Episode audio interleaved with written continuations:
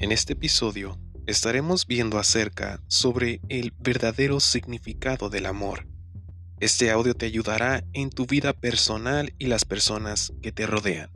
Así que te invito, no te muevas y empezaremos en el podcast de el día de hoy.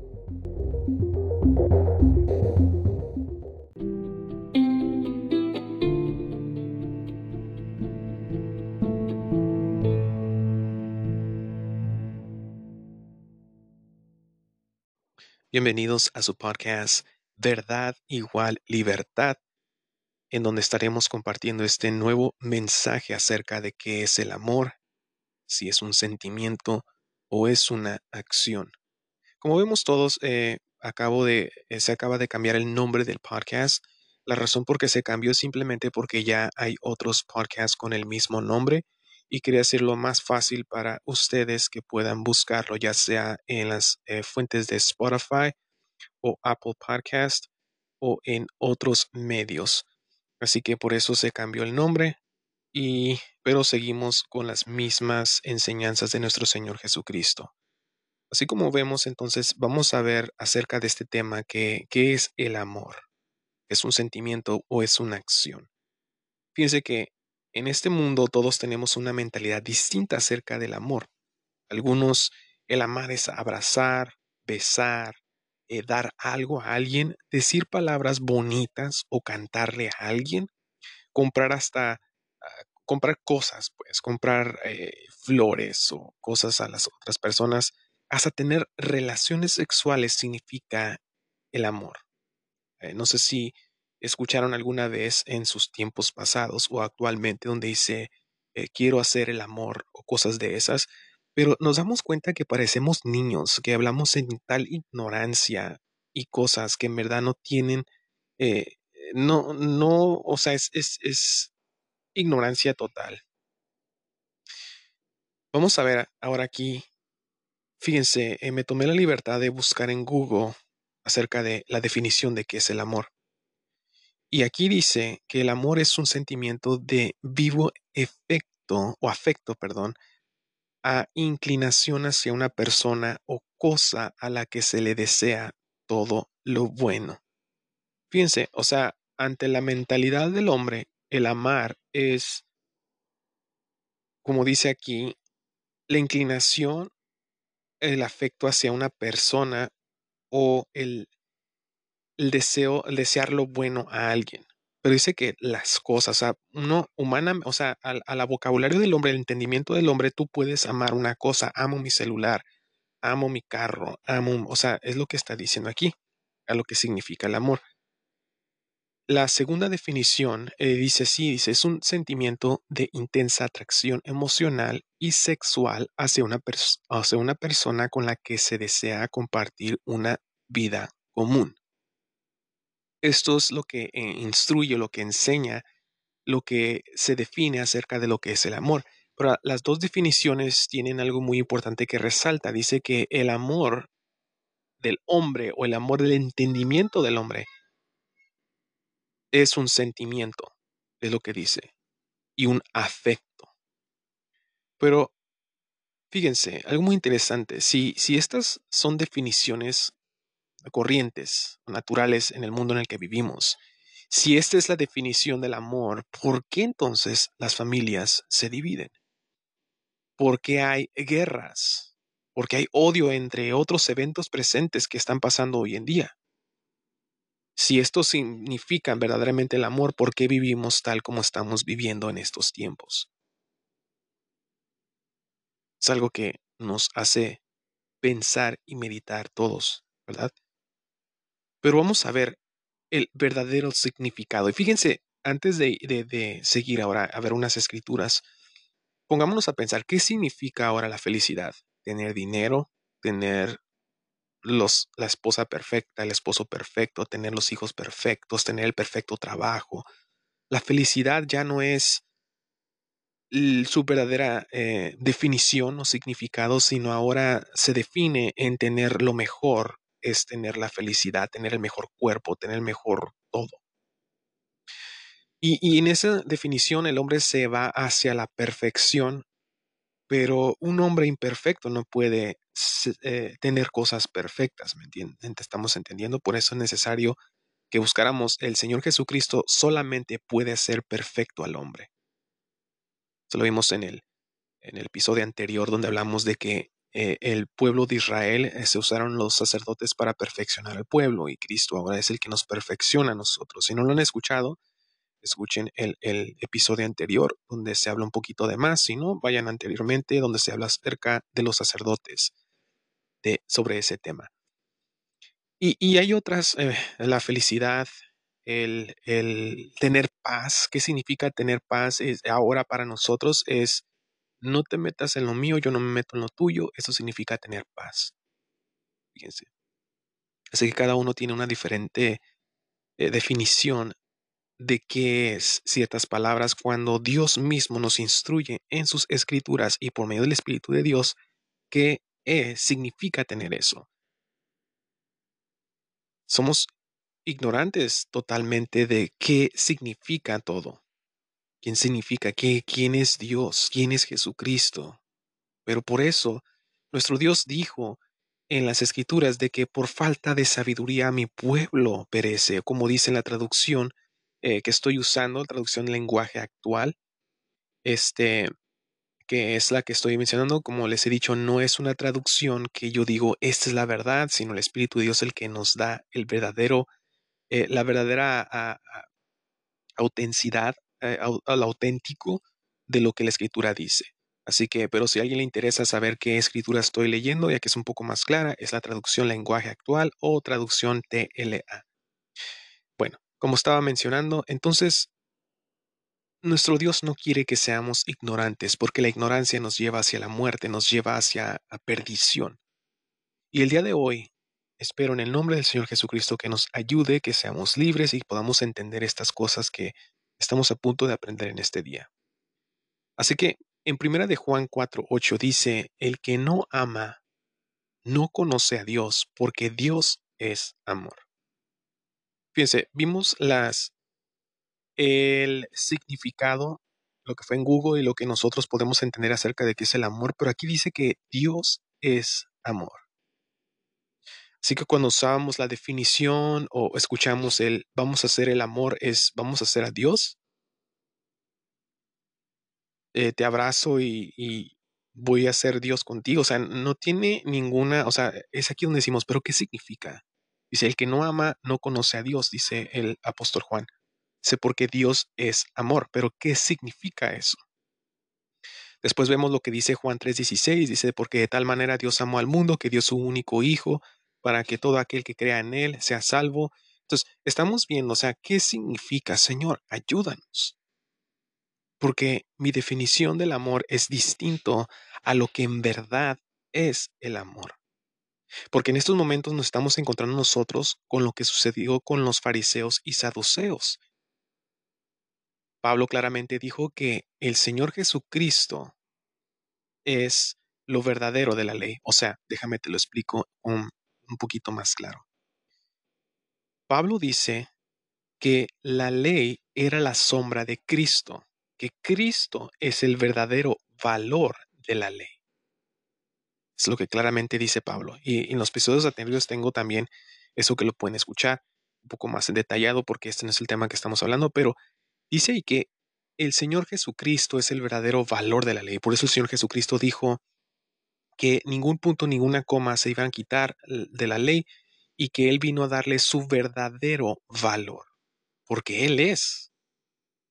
La ley simplemente nomás era la envoltura de Cristo, eran como las sábanas que lo cubrían, pero cuando una vez fue descubierto, los fariseos y saduceos no supieron quién era Él. Y estoy mencionando esto, decir, pero ¿por qué estoy diciendo eso? Es porque lo mismo, o sea, nuestro Señor Jesucristo quiere quitar ese vendaje de nuestros ojos, de, saber entender de qué es el amor, porque el amor es parte de algo que nuestro Dios nos dijo, son los primeros dos mandamientos importantes que dijo el Señor Jesucristo porque cumplen con toda la ley. Dice, ama a tu Dios con toda tu mente, con toda tu corazón, todas tus fuerzas y ama a tu prójimo como a ti mismo. Pero si no sabemos y no entendemos qué es el amor, cómo vamos a ejercer, cómo vamos a cumplir con estos mandamientos que nos, el Espíritu de Dios nos ayuda a cumplir. Por eso debemos entender, si tenemos la revelación de quién es Cristo y de qué es el amor, nos ayudará a nosotros a poder ejercer, entender, con, hacer las cosas con entendimiento. ¿Sí, entendemos? Porque a veces podemos, hasta nuestros trabajos, podemos ejercer un tipo de trabajo, pero no sabemos para qué es. Pero una vez que se te explica, lo entiendes y cuando lo entiendes puedes verlo más claro y lo puedes ejercer hasta un poco mejor. Y eso es lo que el Espíritu del Señor quiere hacer en este instante acerca de qué es el amor. Así que, ¿cómo podemos entender a nuestro Dios sobre en verdad qué es el amor y poder, eh, pues, como les comento, ejercerlo hasta en nosotros mismos, porque nuestro Señor Jesucristo dijo en Mateo 5, 43 al 48, y es más, vamos a ir ahorita precisamente, pero es donde habla de ama a tu prójimo como a ti mismo. Pero si no sabemos qué es el amor, ¿cómo podemos amarnos a nosotros mismos? Así que vamos a ir a Mateo 5, 43 al 48 a ver lo que nuestro Señor Jesucristo nos instruyó. Y dice así. Dice, esta es otra orden que dio Moisés hace muchísimo tiempo. Amen a su prójimo y odien a su enemigo. Pero ahora yo les digo, ámense, perdón, amen a sus enemigos y oren por quienes los maltratan. Así mostrarán que actúan como su Padre. Dice su Padre Dios, que está en el cielo. Él es quien hace que salga el sol sobre los buenos y sobre los malos, el que Él es quien manda la lluvia para el bien de los que lo obedecen y de los que no le obedecen. Fíjense lo que estamos viendo ahí. Vamos a seguir al 46. Dice, si ustedes no, si ustedes aman solo a quienes los aman, dice, Dios no los va a bendecir por eso. Recuerden que hasta los que no hasta los que cobran impuestos para Roma también aman a sus amigos, perdón. Si saludan solo a sus amigos, no hacen nada extraordinario. Hasta los que no creen en Dios hacen eso. Y si ustedes deben ser perfectos como Dios su Padre, que está en el cielo, es perfecto. Y vuelve a decirnos, ¿verdad?, que nuestro Dios es amor y nosotros debemos de amar a nuestros enemigos, pero ¿qué significa eso? Aún tenemos la duda de qué es, ¿qué? O sea, necesitamos entender cuál es la definición de Dios. O sea, si Dios es amor, ¿qué significa amar?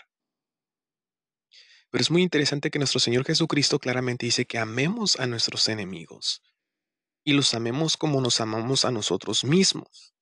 Pero ¿cómo yo puedo amar a mi enemigo si no me amo a mí mismo. Estamos entendiendo. Y esto es, esto es algo que eh, tuve que aprender yo al principio cuando el Señor me llamó hace ya cuatro años, cuando el Señor me, me, instruyó y eso fue algo tan importante. El, el, no entendía que lo que estaba haciendo conforme la ayuda del Espíritu de Dios estaba amando a mi prójimo. Pero, ¿qué es? ¿Qué significa? Es algo tan poderoso y algo tan que nos puede liberar a todos, igual nos puede ayudar a, eh, ¿cómo se puede decir? Este, restaurar nuestra relación con las personas quienes nos rodean, incluyendo nuestras familias. Ahora, vamos a ir a una pausa y ahorita volveremos. Y para que tengan su Biblia lista, vamos a ver 1 de Corintios 13, 1 al 8 donde estaremos viendo la definición de Dios y su amor.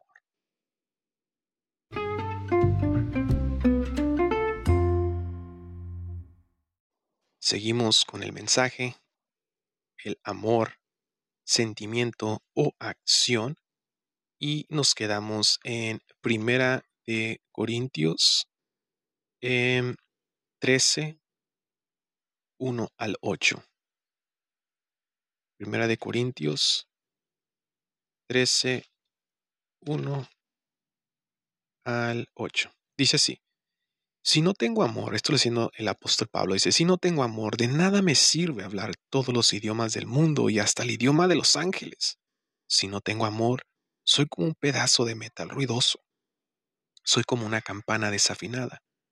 Si no tengo amor, de nada me sirve hablar de parte de Dios y conocer sus planes secretos. De nada me sirve que mi confianza en Dios me haga mover montañas. Si no tengo amor, de nada me sirve darle a los pobres todo lo que tengo. De nada me sirve dedicarme en cuerpo y alma a ayudar a los demás. Esto es lo que mencionamos al principio acerca de dar. O sea, no, no significa que amas el dar a los demás. Dice, el que ama, y aquí es la parte importante, te recomiendo que si tienes un este, plumón o pluma o algo que recalques lo que vas a poner ahí, porque esto es lo que define quién es Dios. Dice, el que ama tiene paciencia en todo. Y siempre es amable. Fíjense cómo está definiendo a Dios. Dios es paciente en todo. Es amable. Dice, el que ama no es envidioso, ni se cree más que nadie. ¿Alguna vez hemos visto a nuestro Dios que sea envidioso? ¿O creerse el mejor que nosotros mismos? Fíjense, qué bonito define a nuestro dice, no es orgulloso, no es grosero ni egoísta, no se enoja por cualquier cosa, no se pasa la vida recordando lo malo que otros le han hecho. No aplaude a los malvados, sino a los que hablan con la verdad. El que ama es capaz de aguantarlo todo, de creerlo todo, de esperarlo todo, de soportarlo todo. Solo el amor vive para siempre. Llegará el día en que ya nadie hablará de parte de Dios, ni se hable en idiomas extraños ni sea necesario conocer los planes secretos de Dios. Fíjense. Es muy, muy interesante. Entonces, la definición del amor es todo lo que acabamos de ver en este momento, que es, empieza desde el 4 hasta el 8. No, termina el 8, bueno, es hasta el 7, ¿verdad? Dice que es, es paciencia, el, el amar el amar, aquí no dice que es un afecto o un sentimiento, sino es una acción, como la fe. La fe es una acción, no es un sentimiento, es que siento que confío en Dios, sino es la acción. Dice la paciencia, la amabilidad, el, el, que no ser envidioso, el no creerse mejor que nadie, el orgullo, o sea, no ser orgulloso, ni grosero, ni egoísta, ni, ni enojarse por cualquier cosa, ni recordar lo malo que nos han hecho. Dice, y no aplaudimos a las cosas que los malvados hacen. Fíjate, esto, esto aplica mucho a veces dependiendo de qué estamos viendo en, nuestras, en las redes sociales, que a veces damos likes y todo eso. Estamos aplaudiendo las cosas inapropiadas que hacen. Eso también tiene que ver mucho. Si solo el amor de Dios vive para siempre, dice que el que ama es capaz de aguantarlo todo, creerlo todo, esperarlo todo y soportarlo todo. Esta es la definición. Esto es lo que nuestro Dios espera de cada uno de nosotros. Y esta es la razón porque vivimos como vivimos, porque estamos como estamos. El amar no es el sentimiento y la afección. Porque afección es como agarrar la mano a alguien, abrazarlo. Eso no significa nada. Hace un tiempo una persona me dijo, ay, es que em, sobre el, afecto, pues el, es que el agarrar mano a la pareja y toda esta cosa. No estoy diciendo que estoy en contra de ello, pero ¿de qué serviría dar una falsedad de hacer estos actos, entre comillas, de amor, cuando el amor se trata cuando en las parejas hay problemas, hasta engaños. Mañana, bueno, mañana no, ¿verdad? Pero el siguiente episodio estaremos hablando acerca del divorcio. Así que les, les pido, ¿verdad? Que si quieren escucharlo, este, muy pronto estaré, si el Señor me permite, estaré hablando acerca del divorcio en el próximo episodio para que estén preparados cuando lo se vaya a subir a, a las redes Eh, pues estamos viendo, ¿verdad? Qué bonito aquí el Espíritu del Señor nos empieza a revelar un poquito acerca de qué significa verdaderamente el amor. Y si nosotros fuéramos tal lo que dice en 1 Corintios 13, 1 al 8, no habría guerras, no habría odio ni, ni las acciones que están sucediendo. Si amaríamos de verdad como es, como Dios es amor, las cosas cambiarían radicalmente. Pero las cosas no son así porque, nuevamente, no entendemos el amor de Dios. Ahora vamos a ir a 1 de Juan 4, 7. De Juan 4, 7, 21. Y dice así, eh, el apóstol Juan empieza a hablar un poco más acerca del amor. Dice, amados hijos míos, debemos amarnos unos a otros porque el amor viene de Dios. Todo el que ama es hijo de Dios y conoce a Dios. El que no ama no conoce a Dios porque Dios es amor. Este es el que vimos al principio. Y sigue diciendo, dice, Dios nos dio muestras de su amor al enviar al mundo a Jesús, su único Hijo, para que por medio de él todos nosotros tengamos vida eterna. Esto fue lo que vimos en Juan 3:16, pero aquí en primera de Juan 4:9 nos está explicando el acto de amor que Dios hizo sobre nosotros. ¿Y qué fue ese acto de amor? Fue paciente con nosotros, fue misericordioso y compasivo y nos perdonó. Esas son las muestras de amor que Dios nos da a cada uno de nosotros. Yo lo sé y lo voy a mencionar ahorita de que no sé si te ha pasado a ti que a veces quisieras que Dios bajara y te diera un abrazo, que te agarrara de la mano y todo eso. Y, y uno, esas son las cosas que uno quiere. Pero a veces las cosas que uno quiere te pone a ciegas y no nos hace ver lo que en verdad Dios, en qué manera Dios nos demuestra su amor. Y por el simple hecho de despertar cada mañana, de, estar con salud, de, tener alimento y todo eso, Dios nos demuestra su amor por medio de sus acciones no es su, su afecto, no es el sentimiento, sino sus acciones. Por eso nuestro Dios, eh, su nombre no lo define a Él, sino Él define su nombre. Si entendemos, o sea, nosotros cuando tenemos un nombre, un apellido, andamos buscando en Google, oh, ¿qué significa este nombre? ¿Qué significa? Hoy sí me define a mí, pero no es así con nuestro Dios. Él simplemente es Él. Por eso se le mostró a, Moisés como yo soy, o en el hebreo, Yahweh, ¿verdad? Y cuando Él se da este nombre es yo soy. O sea, Él no necesita tener nombre porque Él es. Antes yo no lo entendía. Dije, ¿por qué Dios se dice yo soy? Pero porque Él es, porque Él es el único que existe.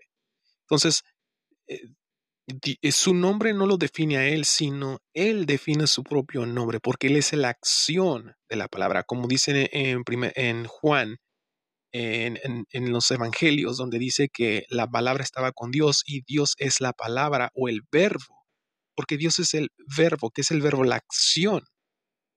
Él es, él actúa. Entonces es lo que nos está diciendo ahí. Vamos a leer el, el, el 10, vamos a seguir leyendo. Dice, el verdadero amor no consiste en que nosotros hayamos amado a Dios. Porque era imposible de que nosotros lo amáramos a Dios y en verdad no sabemos quién era Él o qué o nada, sino en que Él nos amó y envió a su Hijo para que nosotros fuéramos perdonados por medio de su sacrificio.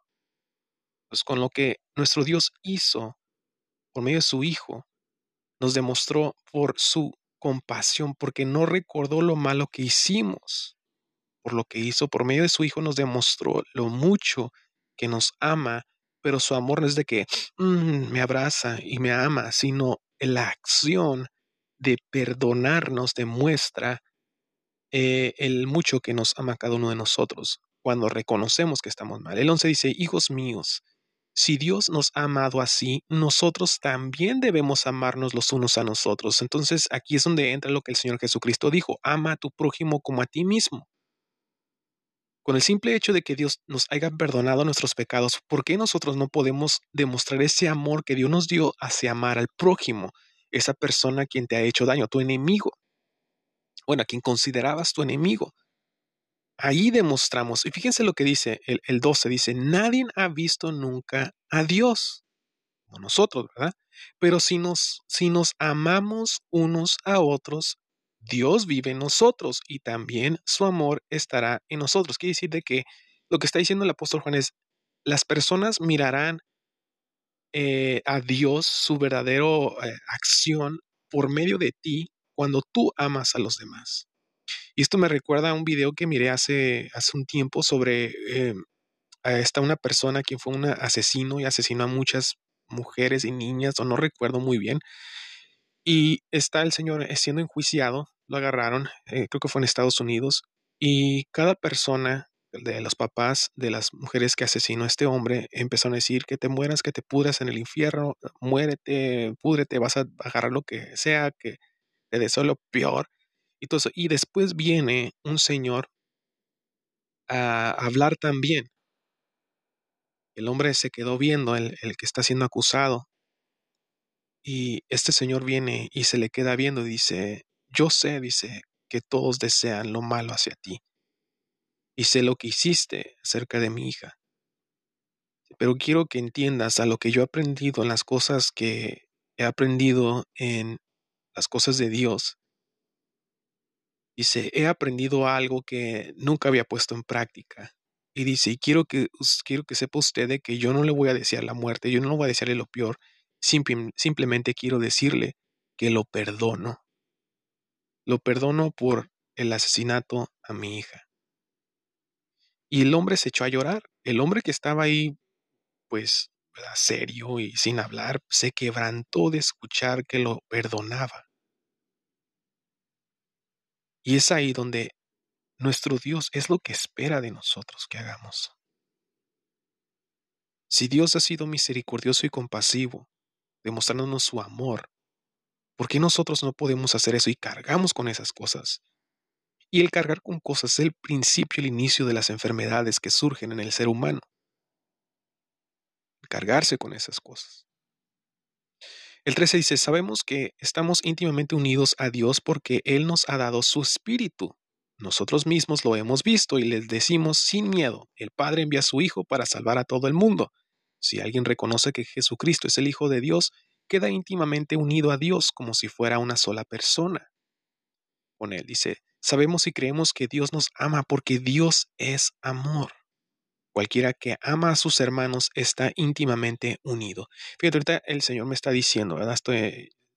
Empiezo a escuchar estas cosas que el Señor me empieza a decir. Dice, eh, ¿cómo quieren recibir mi amor si ustedes no aman? ¿Sí estamos entendiendo? O sea, a veces Queremos, ay, sí, que Dios, que Dios me ame, me perdone, pero nosotros no queremos amar a nuestros enemigos, amar a nuestros hermanos, amar a aquellas personas. Como lo que hizo, el Señor está dando un ejemplo, como lo que hizo Esteban cuando estaba siendo asesinado. Él demostró el amor hacia sus enemigos cuando estaba a punto de morir. Demostró su amor diciendo, Señor, no les tomes en cuenta este pecado. El Señor Jesucristo cuando estaba en la cruz, Padre, perdónales porque no saben lo que hacen. Ese es demostrar ese amor. Dice el 17, si en verdad amamos a los hermanos, amamos a los hermanos y si vivimos como Jesucristo vivió en este mundo, no tendremos por qué tener miedo cuando Jesús venga para juzgar a todo el mundo. La persona que ama no tiene miedo. Donde hay amor, no hay temor. Al contrario, el verdadero amor quita el miedo. Si alguien tiene miedo de que Dios lo castigue es porque no ha aprendido a amar.